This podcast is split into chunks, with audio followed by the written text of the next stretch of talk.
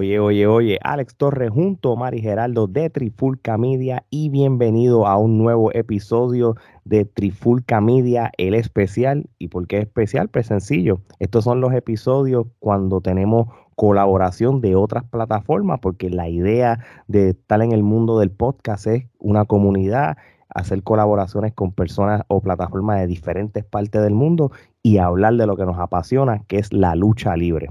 Así que para no perder el tiempo, quiero presentar a esta persona que representa una de las plataformas más vistas y escuchadas, no solamente eh, eh, en donde se originó Ecuador, sino otros países suramericanos y de Centroamérica también, porque aunque se originó en Ecuador, eh, hay colaboradores de diferentes partes de Latinoamérica. Y en este caso tenemos a una persona que está directamente desde Colombia y este muchacho va a hablar y colaborar y, cubrir muchos temas de lo que es la lucha libre. Aquí con nosotros tenemos aquí representando a Ladra Wrestling Sting. Un aplauso. Bienvenido.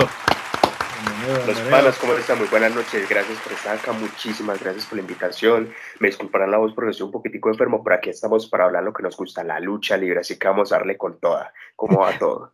No, muy bien, muy bien. No, no, gracias por aceptar la invitación y tranquilo, que yo estoy con unas alergias aquí donde yo vivo. A veces le doy mute porque no puedo con mi garganta y los muchachos lo saben, así que. El polen es tan alto, ¿qué vamos a hacer? Muchachos, aquí se han inventado cuánta alergia que tú no sabes.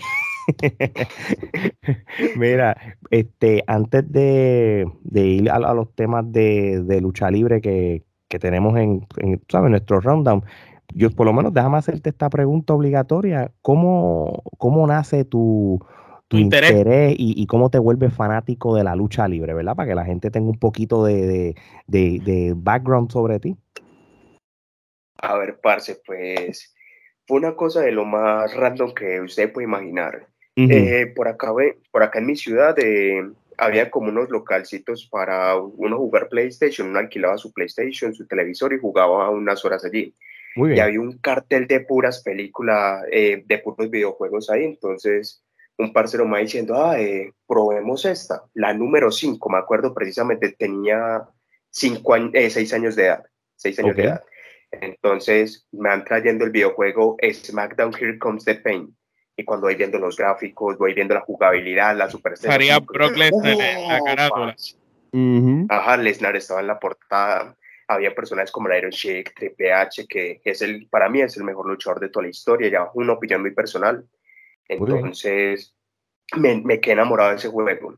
Entonces, imagínate un niño de seis años con esa emoción, va a la casa, mami, mami, mire, jugué esta cosa que yo no sé qué. Y mamá porque yo era, era matado hablando de ese juego y, y hable, y hable, y hable. Hasta que un día estaba, eh, salí a la calle con mis amigos normal, jugando, y mamá me va llamando, mi hijo, venga, pero con un, griterío, parce. Y yo, es que ahora qué hice? Cuando vi entrando, es que mira el televisor, mira el televisor de lo que usted me está hablando. Cuando voy viendo que eran personajes de verdad, que podía ver la programación semana tras semana, yo, ay, parce, qué chimpa. Entonces, no, dejé mis amigos, no, como, es, como decimos acá, no, ¿sabe qué? Ahora, si hablamos después. Y me quedé, parchado mirando, eh, fue un episodio de SmackDown del año 2004. Y ahí me enganché, parce, y ahí digamos que nadie me ha parado. Muy bien, muy bien. Este, interesante que en el caso tuyo eh, se originó por un videojuego. Este, y, qué mejor videojuego. Este, me, atrevo a decir, ¿verdad? Que yo sé que han salido buenos videojuegos en la historia de la WWE, WWE, pero Here Comes the Pain fue uno de los juegos que revolucionó lo que es el videogaming de lucha libre como tal por lo menos para lo que es el PlayStation, porque después empezaron a hacer los Raw vs. SmackDown y eso, pero Here Comes the Pain fue... Fue el preámbulo. Eh, fue el preámbulo y el que la gente lo tomó más en serio. También teníamos como... Teníamos también lo que era el mundo abierto, podía salir de la arena, eh, luchar en parqueaderos, camerinos y fue una, digamos, como una de las revelaciones de su época. Muy bien, ok, interesante. Antes de ir a los temas de lucha libre, pues te hago las rápidas preguntas. ¿Cuáles son tus luchadores favoritos? Ya dijiste que Triple H es uno. Triple H de toda la historia y Kurt Angle. Ok. danos cinco, danos cinco. Tienes a Triple H y Kurt Angle, uno y dos. ¿Quiénes son tus tres? Tus top cinco. El tercero, el que, el que inspiró, pues, como el nombre de mi personaje, eh, hablando, pues, debates de wrestling, eh, Kevin Owens o Kevin Steen. El tercero sería el Undertaker, sin duda, tiene que estar. Y The Nature Boy, Ric Flair. Muy bien. Muy bien. Me, parece que es una muy buena lista. Es diferente, cubre diferentes épocas también como tal. Vamos entonces, para no perder el tiempo, vamos a cubrir este, varios temas de lo que está pasando en la lucha libre actual, ¿verdad? Y, en cual nadie está ajeno, ¿verdad? Vamos a empezar con este rapidito porque esto se ha convertido en, un, en una tradición lamentablemente de la WWE, los despidos, ¿verdad? Este, hemos empezado a ver despidos justamente después de los WrestleMania desde el 2020 con la, con la pandemia, ¿verdad? Y, también en el, 2021 y estamos hablando de que posiblemente han pasado, sobrepasado quizás más de 100 luchadores de o talento overall. Pasa WrestleMania. Desde la pandemia, es locos. Pasa WrestleMania este año, pasa el septiembre, el, el, el abril 15, 16, pues dijeron, bueno, pues aquí no hay más nadie que votar hasta que los otros días pues hicieron una limpieza, sacaron este, personas de NXT. Lo que yo voy a hacer es que esto voy a empezar a correr a por panel por todo el mundo y en este caso empiezo por Gerardo. Gerardo, yo creo que esto no era sorpresa, lo que pasa es que lo dejaron para fin de mes. Este, ¿Hasta qué punto van a seguir sacando luchadores si se van a quedar de estos escasos? Bueno, este, sabemos que desde que se reestructuró lo que es NXT, desde que pues Triple H pues desafortunadamente sufrió el ataque al corazón, la condición médica por la que este experimentó, pues este todo cambió. Entonces, pues desde que se reestructuró NXT, sabemos que eh, ya esto de darle oportunidad a los luchadores este, para que se desarrollen no es eh, la norma, ahora es simplemente, inclusive, este, aparentemente la nueva política va a ser que le van a dar este 90 eh, días. 90, días a los luchadores para este darse cuenta si realmente, que me parece totalmente injusto, ¿no? Porque pues en 90 días tú no puedes determinar este, la capacidad de alguien de si eh, puede ser luchador o si puede ir al próximo nivel, porque sería insólito. Si, si fuera por eso, la mitad de los luchadores que se encuentran en el main roster actualmente, pues nunca hubiesen llegado al main roster, porque ¿sabes? no todo el mundo de entrada realmente tiene lo necesario. Al contrario, ese es el propósito del Performance Center, ¿sabes? trabajar con las personas para llevarlo hasta que a ese nivel.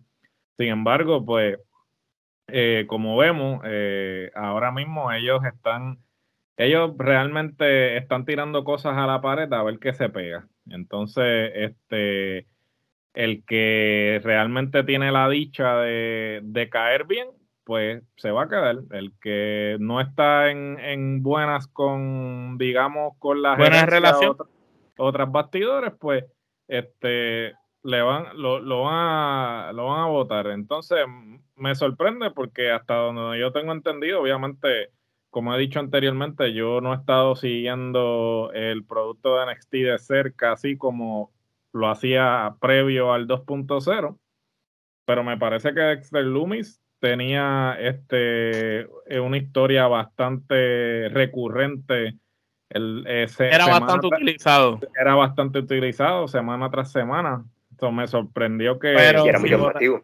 Pero si votaron a Bray Wyatt, que más, más utilizado que Bray Wyatt no había nadie en ese año, y, y, las promos que le estaban haciendo y lo votaron, votaron a Lister Black luego de invertir tanto en él, este, a Body Murphy, pues si votaron gente así, en especial a Bray Wyatt, que voten a Dexter Lumi, pues no me parece, no me sorprende, porque ya es, ya cualquier cosa tú esperas de la empresa. Bueno, de Bray Wyatt. Es que yo digo que el despido. Sí, dale, dale. Adelante. El de Bray me pareció que fue. Eh, el despido de Bray me pareció que fue la forma que WWE dijo: aquí nadie se salva, todo el mundo puede salir despedido. Así que digamos que nadie tiene alguna COVID, nadie tiene ninguna protección, cualquiera puede salir. Me parece que es más que más que digamos que haya sido un despido fue como un mensaje para todo el roster. Claro, porque eh, al, al tú votar una, a un luchador como Ray Wyatt, que era, vamos, si lo vamos a ponerlo por categoría, para, para ese momento él era como que eh, clase A, vamos a ponerlo de esa manera. Estoy votando tú un clase A para dar un mensaje. Eso tiene mucho sentido lo que tú dices. Y no solo un clase A, sino que estás votando un clase A que has invertido mucho en la empresa. Papi, y la mercancía que ese hombre deja. Y cambiando el personaje, porque acuérdate que estamos hablando no de Bray Wyatt, Bray Wyatt, Husky Harris, los personajes de él, la evolución de, él, de Finn, eh, lo que estaba haciendo con el Fire Phone House, tú sabes todas las versiones de Bray Wyatt que la empresa estuvo años, porque Bray Wyatt viene siendo, jamás y nunca se va a comprar con Undertaker, pero de, de, esta era moderna podría ser el mejor gimmick o el mejor personaje así que han tratado de reinventar por años.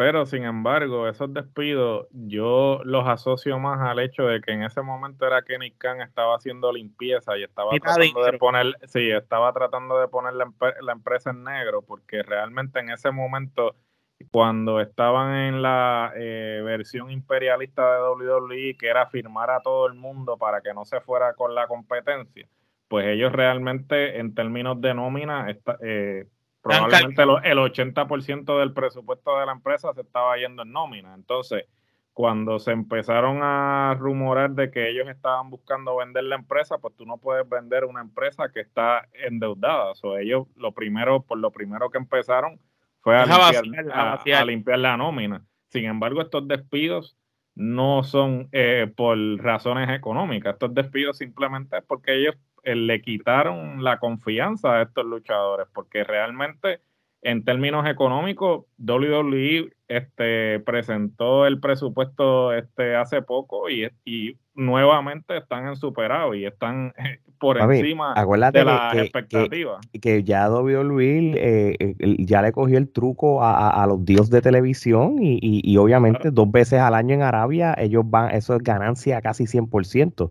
sea, por eso es que no, oye, Sting, ahora te pregunto a ti. Este, y puedes opinar de este tema, por supuesto, pero también si le quieres añadir, si tú fueras luchador, ¿verdad? Hace 10 años atrás, 5 años atrás, tu, el sueño era ir a la WWE pasa estas cosas en WWE con los despidos y todas estas cosas. Nosotros hemos tenido la, oportunidad de entrevistar luchadores independientes de los Estados Unidos y todo, y, sus metas han cambiado a través de los años por, todas estas cosas que están sucediendo. Si tú fueras luchador, ¿verdad? Y no puedes... Y, WWE ya no sería tu norte 100% o todavía tú, tú pensarías que WWE es el lugar para ir con todo y la inestabilidad? A ver, pues hay que tener en cuenta una cosa, que WWE es la empresa número uno del mundo. Todavía y sí. por más que te traten y te traten mal, es, eh, digamos que es como la meca para llegar allá. Todo luchador que llega allá es, no, digamos que no es como para que tengas un buen manejo, un mal manejo, sí.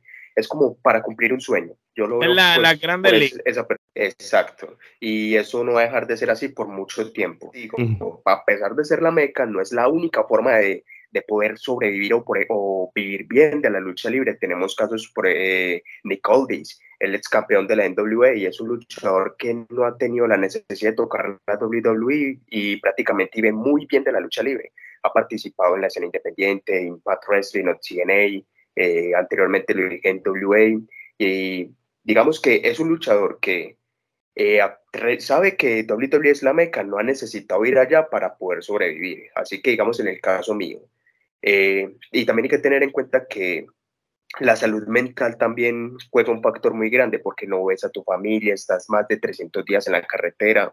Y digamos que yo también soy de valorar esos pequeños momentos y que diría, si me, si me puede ir bien lo que es la lucha libre independiente de otras promociones con calendarios más acomodados, preferiría buscarme otros rumbos y dejar la WWE, digamos como en el caso de Jay Styles, para terminar su carrera y ya, ya después de haber tenido un nombre muy grande en la escena independiente. No, claro, y, y, y, y si, si, tienes una reputación bien grande en las independientes por año, pues tú vales más. Yo te digo la verdad, y mencionaste a Nicaldis, y los muchachos pueden opinar también.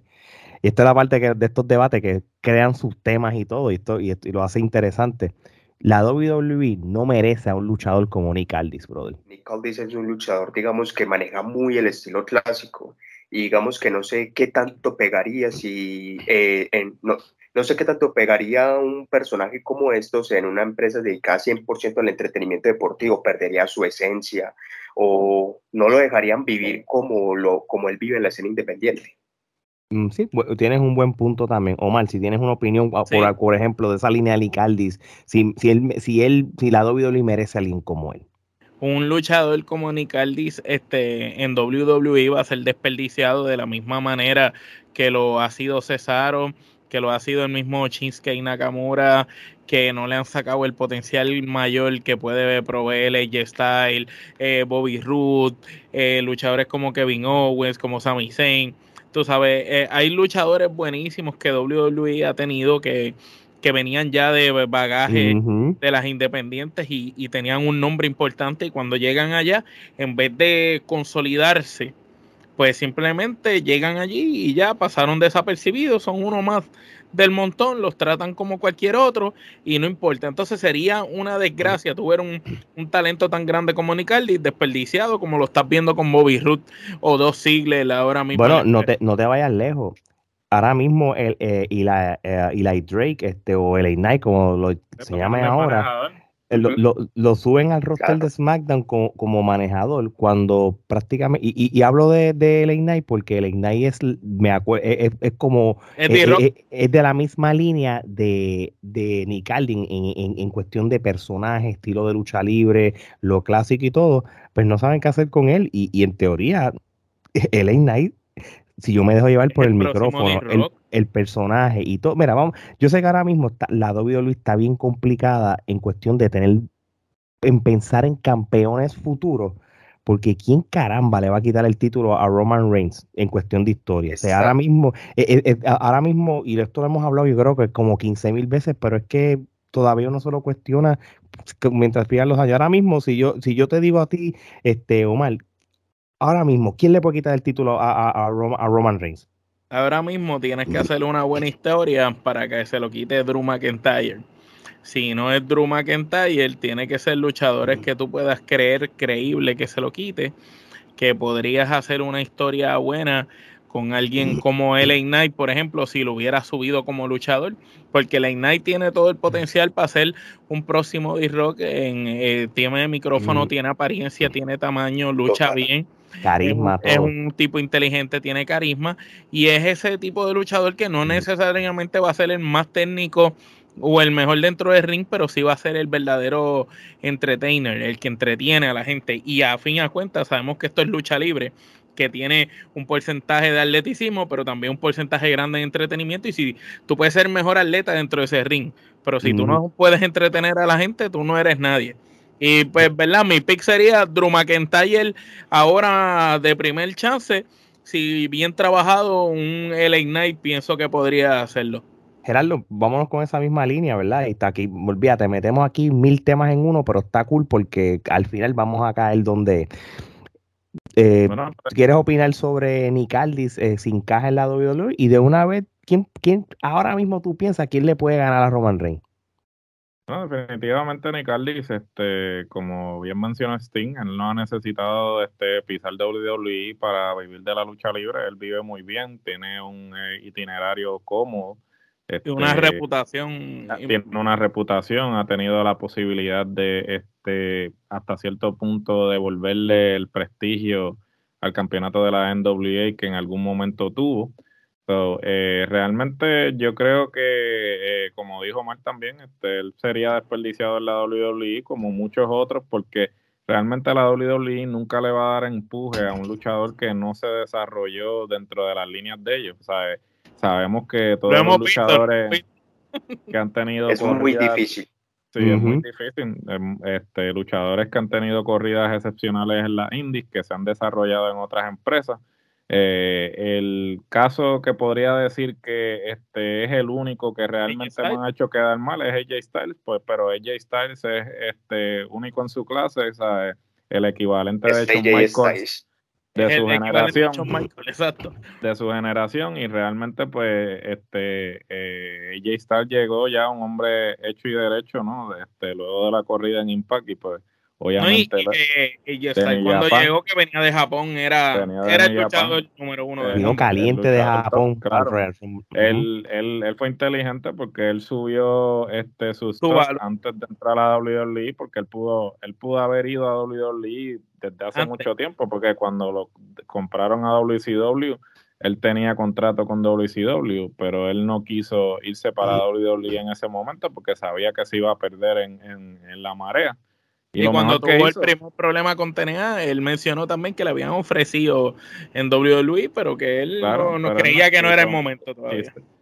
y se fue por su cuenta y este el tiempo le dio la razón. En relación a quién le puede quitar el campeonato a Roman Reigns, yo creo que este Cody Rhodes es el que le va a quitar el campeonato a Roman Reigns. Este todo vislumbra que este lo están poniendo en estos pequeños feudos y eventualmente va a ir contra Roman y este inclusive ya están poniendo sobre el tintero lo del traer el el clásico. el, título clásico, como él hizo cuando hizo la corrida del Intercontinental, que trajo de vuelta el, campeonato Intercontinental clásico y me parece que eso es uno de los incentivos más grandes que este, hay para que se lleve a cabo ese feudo, porque pues Cody vendría eh, obviamente con el con la historia de que pues su papá nunca ganó el campeonato y él lo está haciendo en honor a su papá y por ende pues traer ese campeonato eh, clásico pues es como que rindiéndole a más honor aún a su padre que nunca pudo tener ese campeonato. yo creo que este todo se está enfilando a que Cody va a ser el que va a Roman ojalá se le dé eso a Cody, pero también la historia podría suceder como muchas veces ha pasado. Cody va a ganar todas, todas las luchas, va a ser ese contendiente fuerte que tú quieres ver y en el momento grande pues va a perder contra Roman. Porque para mí que Roman eh, eh, es que el problema es que si tú si tú le das si tú le quitas a Roman el empuje que le diste con Cody, debes de dárselo a un talento nuevo que se vaya a quedar en la empresa y crees una próxima estrella. Eh, algo como lo que nosotros decíamos de Carion Cross antes de que lo mataran totalmente el personaje, que esa es la manera de aniquilar un gimmick de la manera más grande del mundo, fue lo que le hicieron a Carion Cross. Pero Carion Cross, si hubiera llegado al roster y se hubiera mantenido fuerte, él hubiera sido una persona que tuviera dicho, ok, este sí puede, vale la pena que le quite el campeonato porque ya creas otra estrella en él. Mientras que ya Cody es una estrella hecha con título o sin título, ya Cody es Cody. No sé si entienden la premisa que te, Mientras que si, por ejemplo, si nos vamos con el o cualquiera de los muchachos que están ahí, joven, que tú vayas a subir, que le gane y creaste esa estrella en ese muchacho. Eh, por ejemplo, el mismo, qué sé yo, eh, eh, otro, lo, que pasa es que ahora mismo Roderick Strong está pidiendo el release. Tú sabes que eso es otra, ni siquiera los, no, los, dos buenos no quieren, no quieren, no quieren. Ni van, a subir a LA Knight, este, ¿por qué? Este, porque primero no es el prototipo este 65 275 libras. O sea, el, el, Knight del frame de él es, de, pues, ¿sabes? Sí, para Vince LA Knight es un cruiserweight. él podrá, es más grande que Rolling, muchachos. digamos, podrá tener. Digamos que la habilidad de LA Knight, pero es un luchador. Quitando el peso, es un luchador completísimo para lo que No, es un luchador e. completo yo, y yo se la doy. ¿sabes? Yo no estoy dudando de su talento en términos de, de promo. Tú quisieras, su, quisieras. Su físico. El, el, tipo, el tipo definitivamente tiene todo lo necesario para triunfar, pero es que sabemos que este Vince, mm, ese no es el pro mira, mira quién le está dando el empuje. A, Bron Break. A, Austin, a, Austin, Theory supuestamente él ve el próximo Cena y por eso es que ahora lo tiene como pero está saliendo con él entre Austin Theory y el Knight, el, el tamaño no es, no hay tanta diferencia en tamaño. Eh, yo creo que es igual.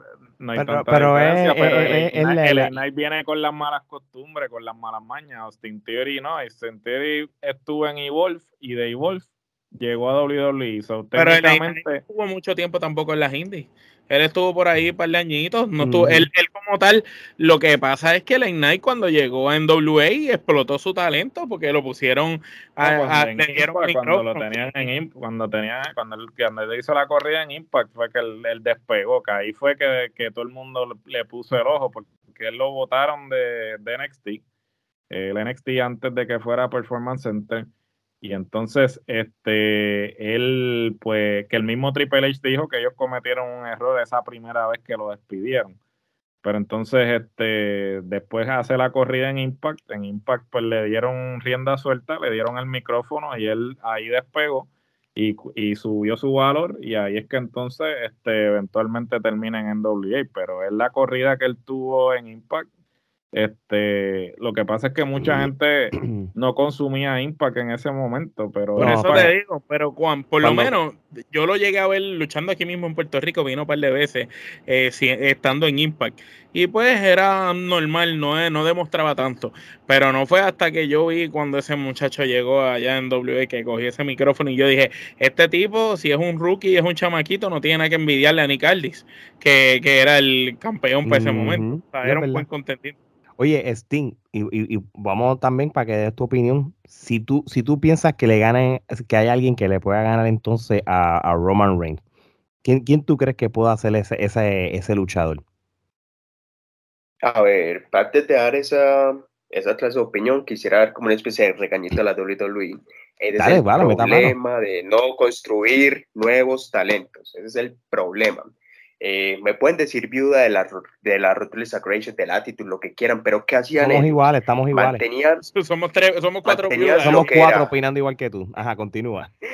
Porque los, porque los luchadores que tú tenías en la mediana y baja cartelera los tenías en historias interesantes, los tenías con credibilidad. Tenemos el caso de Benoit, de Guerrero, que, de Jericho que a pesar de ser, a pesar de ser luchadores de la media cartelera, estaban en cosas interesantes y eran creíbles para luchar por un campeonato mundial. Rikishi era otro ejemplo. Tú no lo veías como campeón mundial, pero tiene la credibilidad para ser un retador. Mientras empezás a construir otra persona para y poder quitarle el campeonato mundial al que está de turno. Eso es lo que hace falta en la actualidad. ¿Y por qué nos vamos a la actualidad? Eh, digamos un por ejemplo, no sé, eh, Ziggler no tiene la credibilidad para quitarle el campeonato a Roman, tampoco Robert Root ni Nakamura, nadie. Y en los más cercanos tienen que estar entre Bobby Lashley, eh, Cody y Drew McIntyre. Pero ¿qué es lo que pasa? Con Drew McIntyre me parece que te, que te adelantaste un poquitico porque ya, ya está empezando esa rivalidad. El escenario perfecto hubiera sido en ese evento que van a hacer en el Reino Unido, pero imagínense, eso, eso es en septiembre y se hace a quemar la rivalidad desde ahora de mayo, me parece que no es una muy buena opción. No, y, Lashley pues está metido en esa rivalidad. Y, con Drew McIntyre, vaino con la misma línea que tú estás diciendo, yo no creo que se los vaya a quitar, por ejemplo, este año, porque vamos, vamos a asumir de que eh, Roman va a estar con el título hasta el WrestleMania año que viene. Bueno, ah, lo más probable. El que viene va a ser en, Los Ángeles y básicamente lo que va a pelear con D-Rock, va a pelear con, el título. Y no va a ser por el título esa pelea con D-Rock. Eso va a ser como. Va a ser como lo de John Cena. pero, pero acuérdate que eso es lo que uno piensa, es una cosa lo que Vince quiere hacer.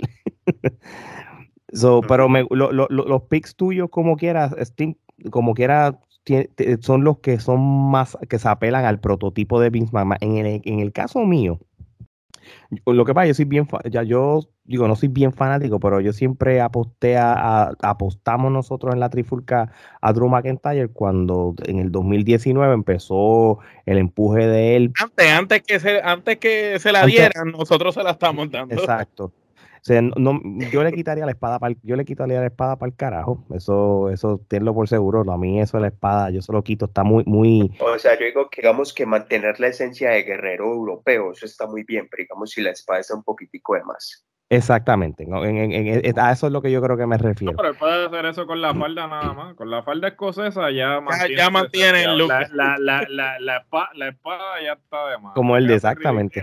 Lo, que hace es ridiculizarlo. un poco de maquillaje de vez en cuando. Y cuando aquella vez con... El maquillaje de Braveheart, así, eso Sí, sí, que, que, está este bien porque eso más, más, bien él está este, representando una cultura, el heritage de él como tal, y eso está perfecto, eso yo lo compro full.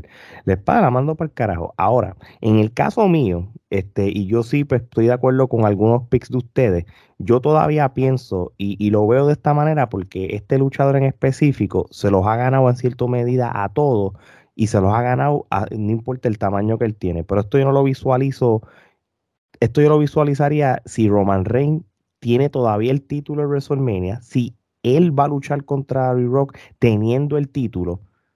y lo gana, ¿verdad? Porque como dice Omar, puede ser de que le quiten el título y la lucha con D-Rock sea sin título, ¿verdad? Pero en el caso que él tenga el título, D-Rock no necesita el título.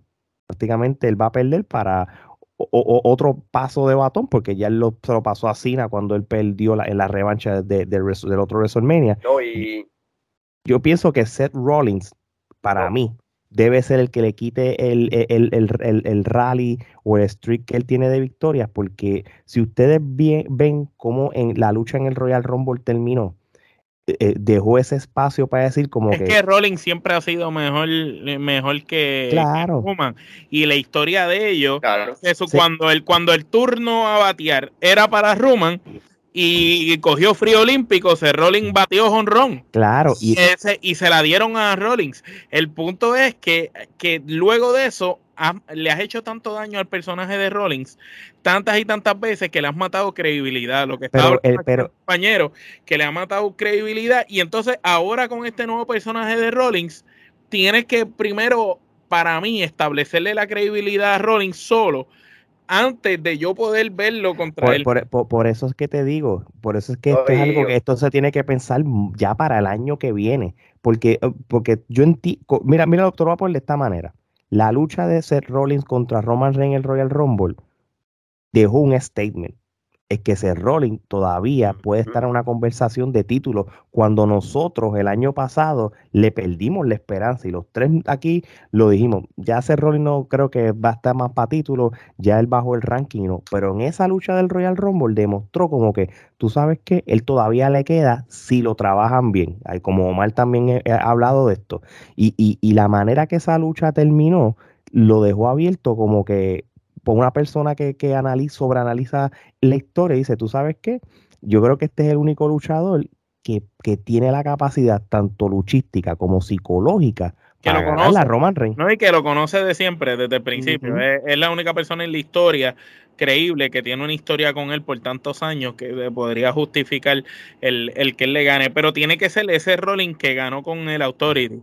El mismo Rolling que vimos en, en entrando en esa puede Ser, mira, puede ser, puede ser hasta un híbrido. Sí, pero fue el rolling que vimos cuando entró ahora, la última vez que pelearon, que entró con la ropa y todo de Chip. Claro, Tiene que ser ese rolling. Psychology Wrestling. en la cabeza. Estin, ¿tienes algún otro comentario sobre esto? Otra, no, y otra cosa que quería aportar es que, llegado el caso que la lucha se llegara contra The Rock, eh, me eh, hay que tener en cuenta que Roman Reigns llegaría a WrestleMania con más de mil días de reinado cosa que no se ve desde la época de, no sé, de Hulk Hogan, de San Martino. de Bruno San Martino.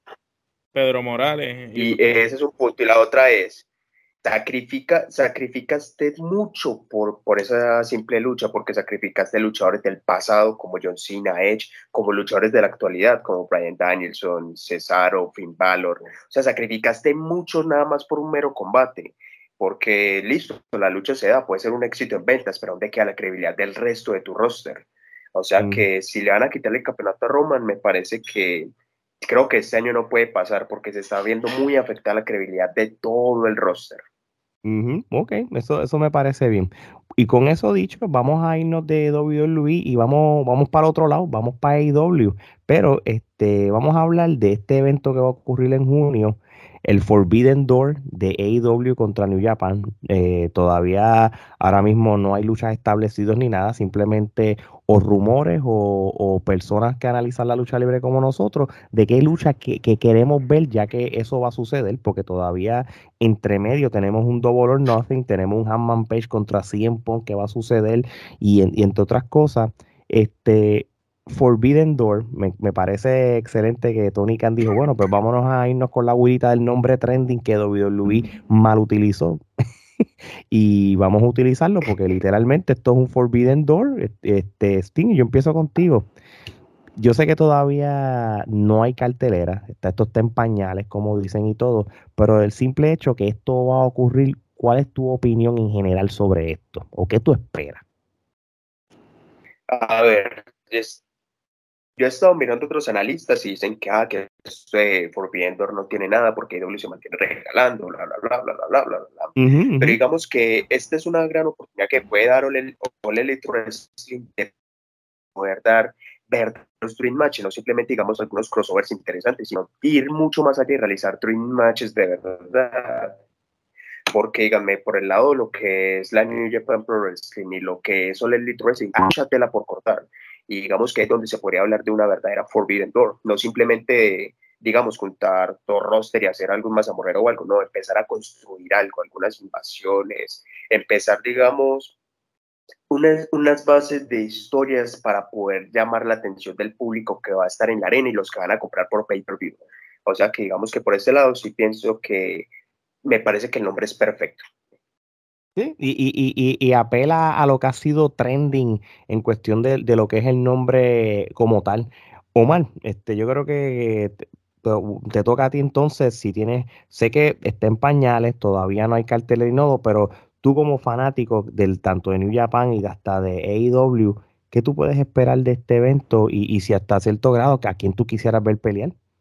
Pues mira, aunque es prematuro todavía, ¿verdad? Como tú dices, porque hay que ver cuál va a ser el resultado si Cien Punk eh, le gana el campeonato a Hanman Page.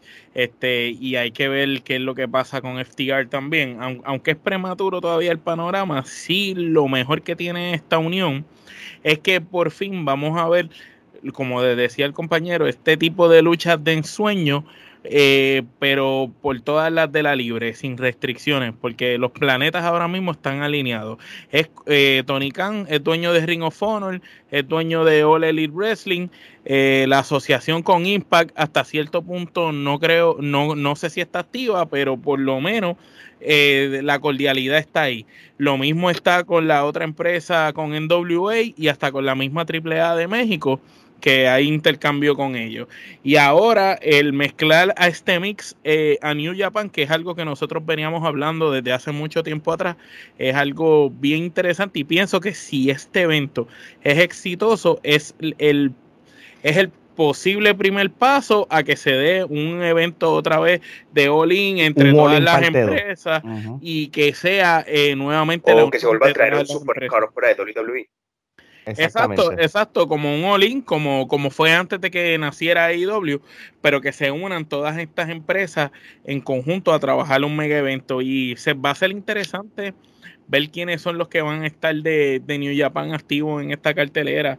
Hay luchadores como Kota Ibushi, eh, Naito, eh, Okada, eh, el mismo Jay White, este, tienes también a, no, tienes a Osprey. O Will Osprey, son muchos luchadores que tú quisieras ver yo, yo creo en cosas. Y, y, yo creo, Mal, que además de esa línea o ese roster que tú has mencionado, que para mí son luchadores de ensueño para muchos, para muchos contrincantes en AEW, yo creo que después que tú tengas, y, y, mira, y tú puedes hacerlo estilo los Survivor City, eh, eh, que el campeón de uno contra el campeón del otro sin necesariamente tener los títulos en juego. Pero más que eso, yo creo que la lucha que todo el mundo está esperando, porque hasta el mismo luchador lo está pidiendo ahora en las redes sociales, hermano, es Kenta contra 100 Punk. Yo creo que, yo creo que eso es. Eh, eso, eso evidentemente se va a dar. este, pero lo que pasa es que, ¿verdad?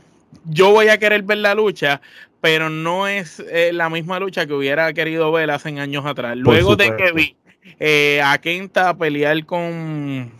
Con Exacto, el papel un Dream Match de verdad. No es, no es el mismo Kenta que, que, yo quería ver pelear, ¿me entiendes? Si, si fuera el Kenta que estaba previo a llegar a, a NXT contra Cien Pong, pues ahí sí. Pero fíjate, yo, yo, te puedo, yo, yo, puedo estar con, yo puedo darte un, grado de, razón en lo que estás diciendo, pero por el otro lado, el, el oponente te obliga a ser mejor de lo que eres. Y, y, yo, y yo no menos, sé, yo no desacredito a John Mosley. Bueno, sí, yo lo desacredito, anyway. Pero porque John Mosley pues, no apela a todos los estilos.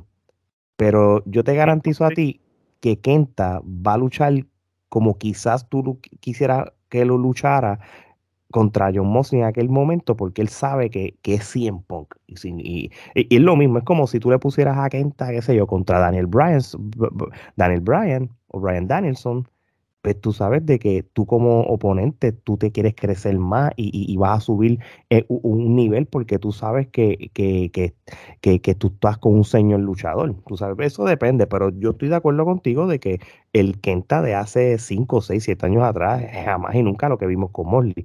Gerardo.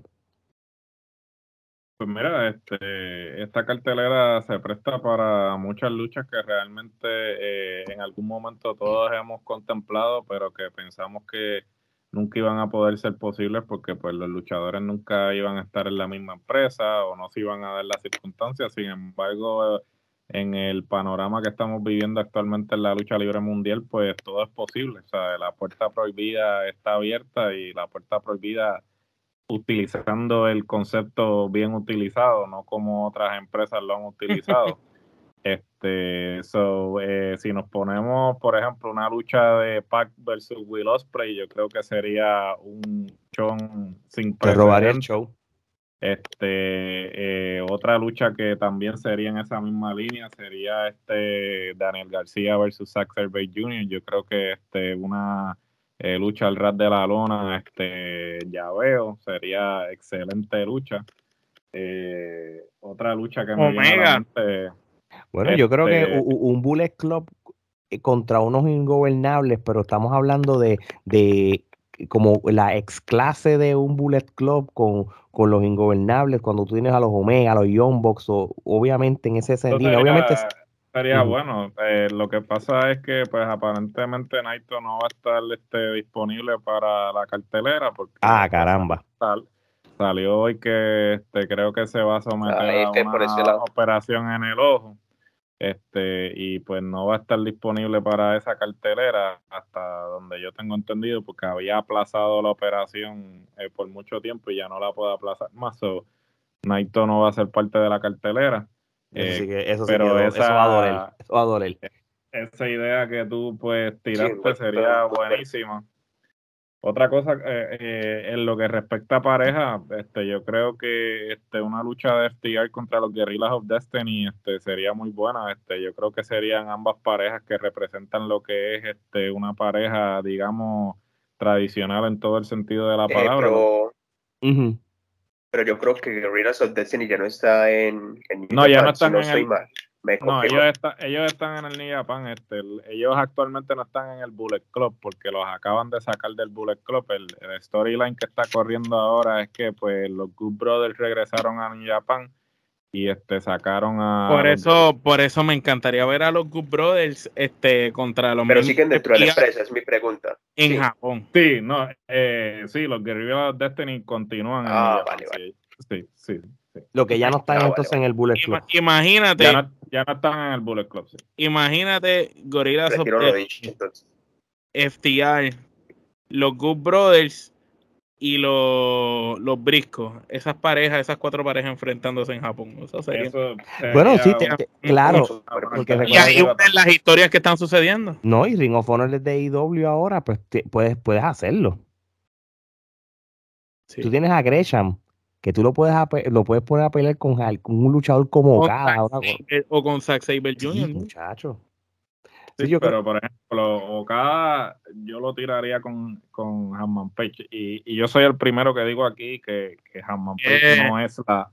Pero si lo ponemos en perspectiva, este sería franquicia contra franquicia, porque pues Okada, Okada este, eh, toda su carrera la ha hecho en New Japan. Hanman Page, obviamente, la AEW no tiene la trayectoria que tiene en New Japan, pero si lo ponemos en perspectiva, pues Hanman es un producto nato de, de AEW hasta cierto punto. jugar con ese eh, con esa historia de que ah mira yo soy la franquicia aquí tú eres la franquicia allá vamos a ver entonces este de dónde de qué correa sale más cuero este y me, parece que y, y, que conste yo no soy el, el, fanático de Hammond Page a mí pues eh, eh, tengo tengo que admitir que sí, que ha mejorado considerablemente, eh, pero no lo compro como campeón. A eso es lo que me refiero. No, no, y, de, de, hecho, yo creo que, y Stin, si tú quieres también todavía opinar de este tema, me, me dejas saber. Este, yo creo que de que no había pensado en, en el Ring of Honor versión AEW. Yo, yo creo que de que aquí entonces yo creo que sigo y, con, con, mi, con mi opinión de que creo que, que, no tampoco estaría de más que los campeones de una empresa contra los campeones de otros sin tener que perjudicar los campeonatos o poner los títulos en juego, pues bastante razonable, pero obviamente tú vas a querer tener ciertos dream matches que no tengan que ver como con los títulos, sino por, por, por cosas que, que, han pasado en los últimos años o, o, esto, o estas historias o estas leyendas urbanas como, como el finisher, que si lo, con la comparación que siempre han tenido de Kenta con CM Punk eh, y, y, todas esas cosas, todas esas cosas también se tienen que, que tomar en juego.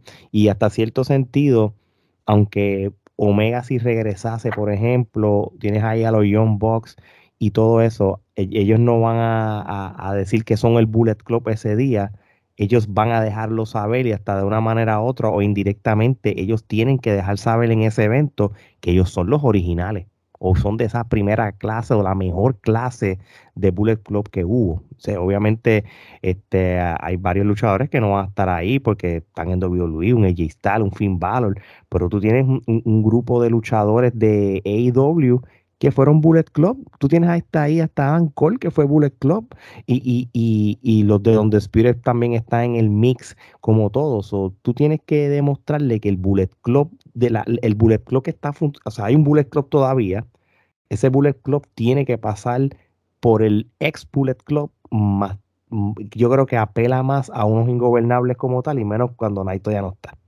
No, por eso, y a, la, misma vez, yo, yo pensé en eso, pero si lo pones en perspectiva, este, los miembros, o sea, técnicamente eh, el miembro original más importante que no está actualmente en ninguna de esas empresas es Finn Balor. Finn Balor es el fundador del Bullet Club junto con este básicamente eh, Carl Anderson y este Barlow Fale y eventualmente pues se unen los Guerrillas of Destiny. So, el núcleo original este, Valor, eh, Fale, este, los Guerrillas of Destiny y Car Anderson, porque después obviamente Luke Gallows vino cuando lo de WWE. Después. Sí, eh, después. So, eh, por ejemplo, Adam Cole, los Bucks, este, el mismo AJ Styles hasta cierto punto que tuvo una buena corrida, no es, es, es, como, o sea, yo veo el Bullet Club como lo que pasó con NWO. El NWO, pues, el núcleo original, pues siempre va a ser Hogan, Nash y Hall. Y después, pues obviamente empezaron a meterle cuanto luchador no tenían nada que hacer con ellos, lo metían en, el NW. So, el Bullet Club pasó por esa fase también en que muchas veces no sabían qué hacer.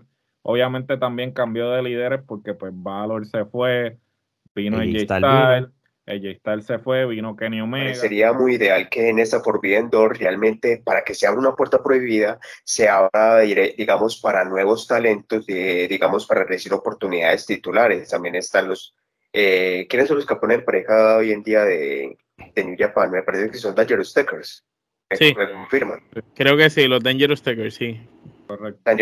Zack Saber Jr. Me parecería muy brutal, digamos, tener, tener a, a Itaichi me parecería perfecto tenerlos como contra los Lucha Brothers o algo así, digamos que haya exposición y, y los talentos se vayan, mm. sí, que haya una especie de crossover verdadero, no simplemente como tirarlos así como por tirarlos.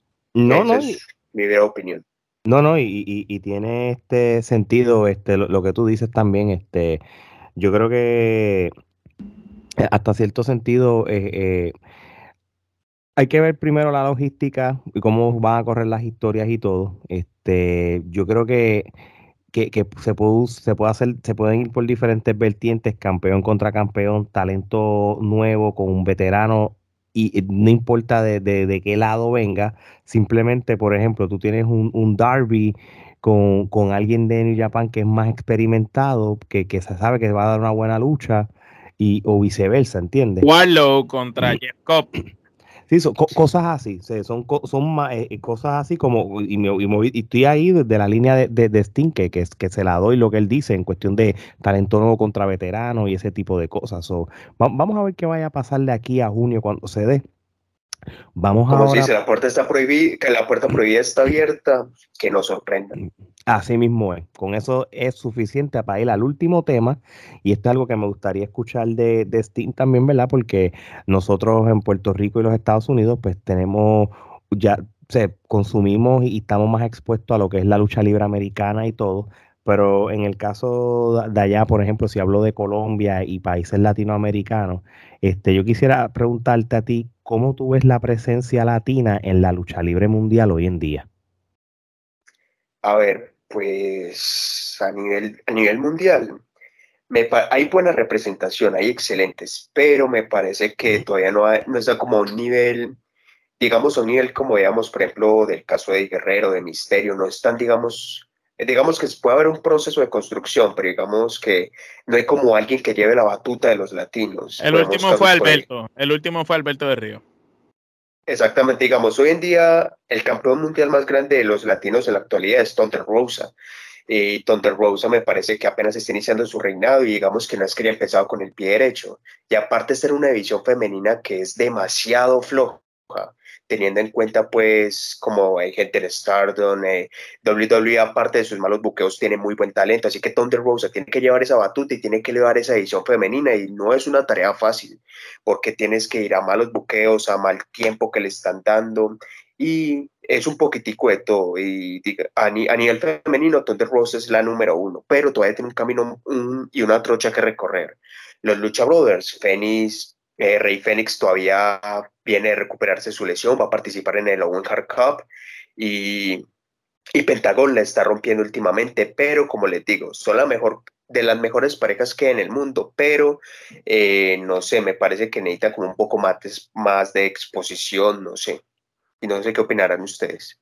No, yo, yo, si, si yo puedo, yo quiero, no, no te voy a contrarrestar lo que tú dices porque estoy de acuerdo contigo eh, a pesar de que, de que sí hay ya más latinos, si, si mezclamos WWE y AEW, ¿verdad? Este, pero un, una superestrella latina ya, ya lamentablemente pues no la tenemos. Tenemos estrellas y son populares, donde Rosa sigue creciendo su popularidad, ¿verdad? Porque AEW es una plataforma que es mundial y todo. Los luchabros este, se han ganado el respeto mundial porque lo que te están dando en las luchas de AEW y hasta cierto modo en la AAA son luchas contendientes a las luchas del año de cualquier revista, plataforma de, de lucha libre, en fin. Tenemos a eh, Santana y Ortiz y tenemos también a, ¿verdad? El mismo Andrade y tenemos, ¿verdad? El, el hijo del fantasma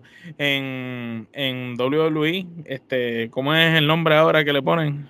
Este, Santos Escobar. Santos Escobar. Eh, yo diría que la representación latina está y los luchadores están. El problema para el que no haya una superestrella, quizás aquí voy a hacer eco de algo que Gerardo siempre dice, y es la barrera del idioma. E, es, el inglés. Este, hay algunos que hablan inglés, pero quizás no tienen el carisma necesario para desenvolverse en inglés. Quizás lo vimos en Garza Junior como esa posible persona que pudiera llegar allá. Lo vimos también en Santos Escobar, que son de los pocos que dominan bastante el inglés y tienen carisma y todo lo demás lo dominan, pues podrían ser llegar a ser superestrellas. Vemos un Andrade que lo tiene todo, menos el idioma. Tenemos a Pentagón que a pesar de no dominar completamente el idioma, se ha encargado de que su gimmick y su personaje no necesite hablar para él envolver y conectar con los fanáticos y Pentagón ya es una marca por sí solo, pero Rey Phoenix pues todavía vemos que necesita el micrófono, entonces no tenemos superestrellas latinas a ese nivel que quizás lo teníamos con, con los de antes, Alberto de Río, Eddie Guerrero, Rey Misterio, a ese nivel simplemente por el idioma, es mi pensar, porque el nivel de calidad luchística está... pero No, iba a decir que qué bueno que mencionaste el caso de Garza Jr. Me parece que es el desperdicio más grande que tiene WWE en la actualidad. El man es un luchador completo, carismático, atractivo, buen físico, de pronto que pesara un poquitico más, pero el man es un talentazo, lo tiene todo, ya tiene el idioma, mejor dicho, todo, todo, todo lo tiene. ¿Y qué lo tienes? Que junto al primo dando besos en una Kiss y, un y poquito más. De ahorita estaría viendo la Mad Cat Moss. eso, eso, eso, es lo que hacen siempre con, con eh, ven los latinos. El, estereotipo, porque pues tú tienes los, mismos puertorriqueños cuando estuvo Carlito y Orlando y Eddie, los tres dominaban el inglés. de los tres, Carlito tenía un carisma exorbitante, este, y Orlando tenía bastante carisma, tú sabes. Y ellos eran buenos también, pero tampoco. hasta de, hasta toreros los pusieron. Hasta de toreros los pusieron. O el caso de, el caso de Damien Priest. Damien Priest, digamos que es como el, uno de los prospectos que puede llegar a ser una superestrella porque tiene a, tiene a HP respaldándolo. Digamos que qué mejor respaldo que una, un luchador de tal calibre digamos que ese podría ser como el próximo latino en prospecto a ser una superestrella, pero hay que ver cómo termina, porque se pueden aburrir de él o lo pueden despedir. En WWE nada Necesita perder el carisma de un lado mano que tiene.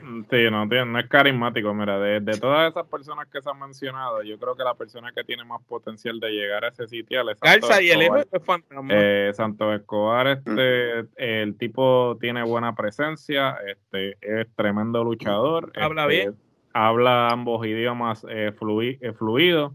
yo creo que él es el único que tiene la capacidad de poder llegar al nivel de un Eddie Guerrero o un Rey Misterio. Es verdad. Este, porque eh, tiene el carisma necesario, porque aquí la habilidad luchística no se le cuestiona Todo la tiene. La habilidad luchística tienen todo. Pero cuando tú estamos hablando del paquete completo, que es esa proyección, este, ese dominio del micrófono, esa conexión con el público, ahí es que carecen todos. Le pasó a Sin Cara, le pasó al mismo Andrade, le pasó a muchos otros.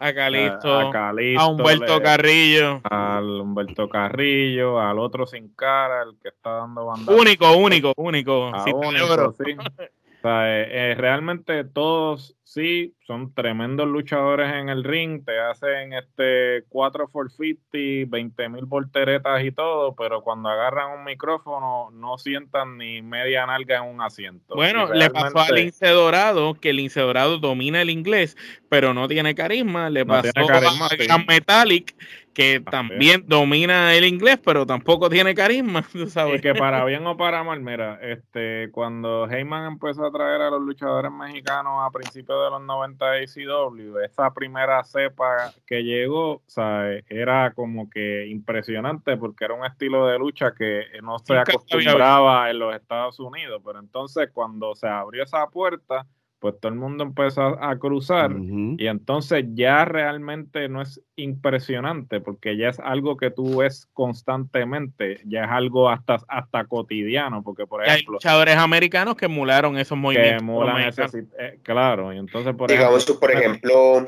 cuando cuando la WCW empezó a implementar los luchadores cruceros. Fue lo más llamativo por, por mucho tiempo, incluso dejando, digamos, digamos, eh, dejando de un lado los que eran los luchadores pesados y la gente se concentraba simplemente por la espectacularidad de la lucha crucero, y no solamente hablamos de latinos, estaba Ismael, estaba Benoit, o sea, luchadores de todo el mundo que implementaron un, implementaron un estilo muy cotidiano de, la, de, la, de América Latina.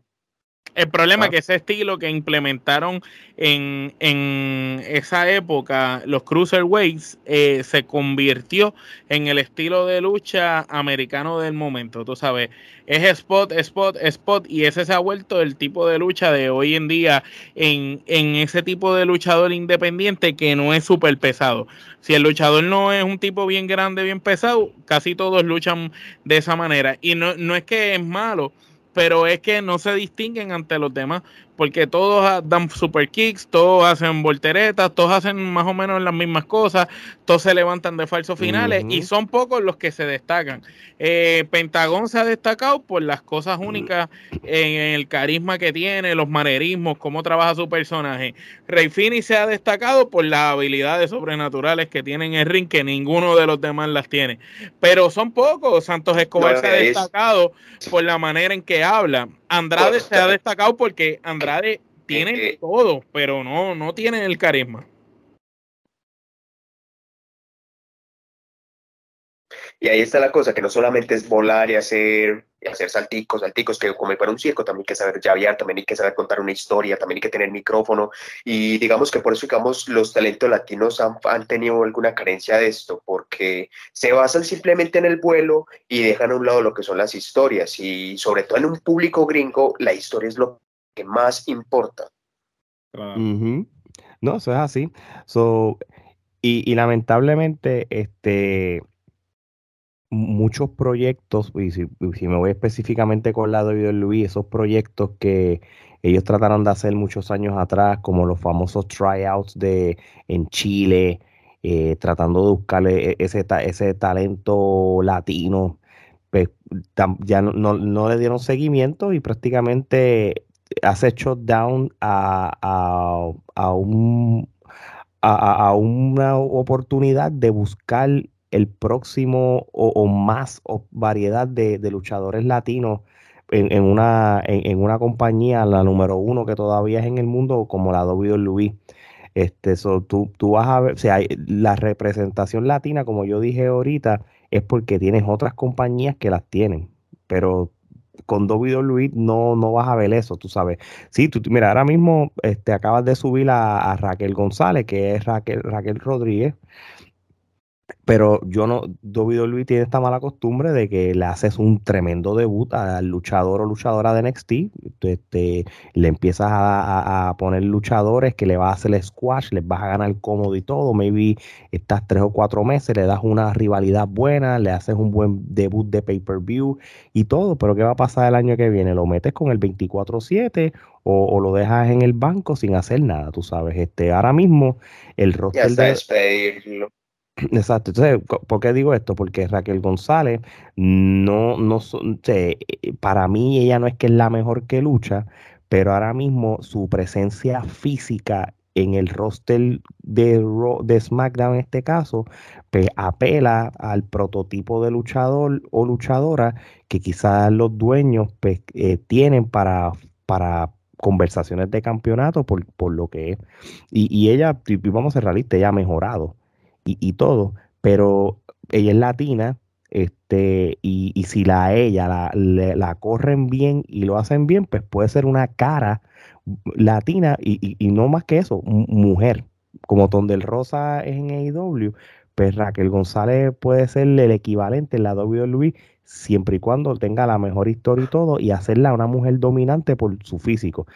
y volvemos, no tiene, no, no tiene el carisma de su, carisma de su, no, no por supuesto que no. Y, yo, yo, yo no estoy diciendo, yo acuérdate que esto estoy yo con la mentalidad de cómo es el, la mentalidad de, de, la Luis, no es la opinión mía como tal, este, por, por las razones que ustedes acaban de mencionar. So, so vamos a ver. Oye, Sting, no te vamos a quitar más de tu tiempo, pero sí te queremos dar las gracias por haber sacado este ratito con nosotros y hablar de lo más que a ti te gusta, la lucha libre este, y, que tú has representado súper bien lo que es Ladra el Wrestling. Este, para los que quieran seguir más de ti o de Ladra el Wrestling, ¿dónde te podemos conseguir las redes sociales? Y esto va a salir aquí en la pantalla. Eh, no, parce, no, muchísimas gracias a ustedes de verdad por la invitación y ustedes saben cuando quieran me escriben y volvemos a hablar porque esta charla es muy bacana y creo que nos quedamos muy cortos porque hay mucho que analizar. Ah, pues bueno, ya saben, nos pueden seguir en nos pueden seguir en Spotify, Instagram, eh, YouTube y Facebook como Ladra el Wrestling. Y ya si me quieren seguir personalmente, estoy en Twitter, Facebook y YouTube como The Steam Show. Por si alguna cosa se quieren pasar por ahí, subo contenido de todo tipo de lucha libre, cosas del pasado, curiosidades de la actualidad, noticias, un poquitico de todo, ya saben. Aquí abajito está la descripción, los canales, por si se quieren echar una pasadita. Muy bien, muy bien. Este, ya lo saben, mi gente.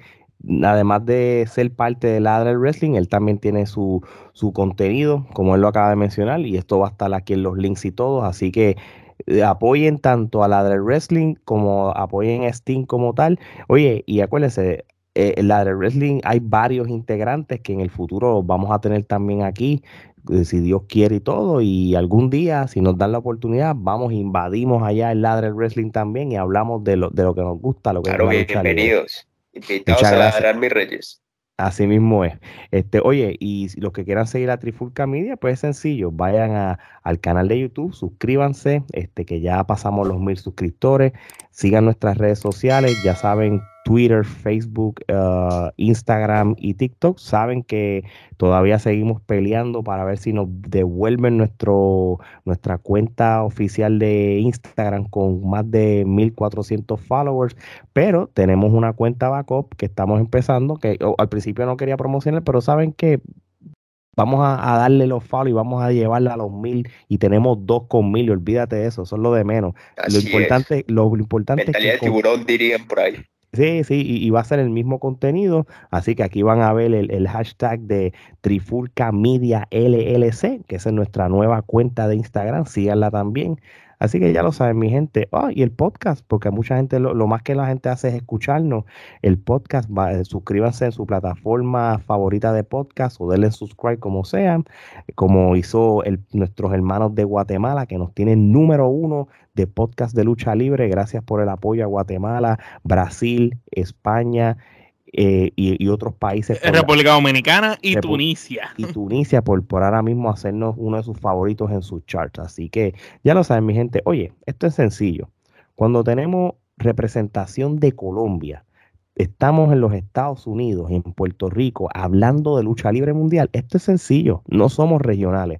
Así que de parte de Sting, Geraldo, Omar y Alex, esto es hasta la próxima.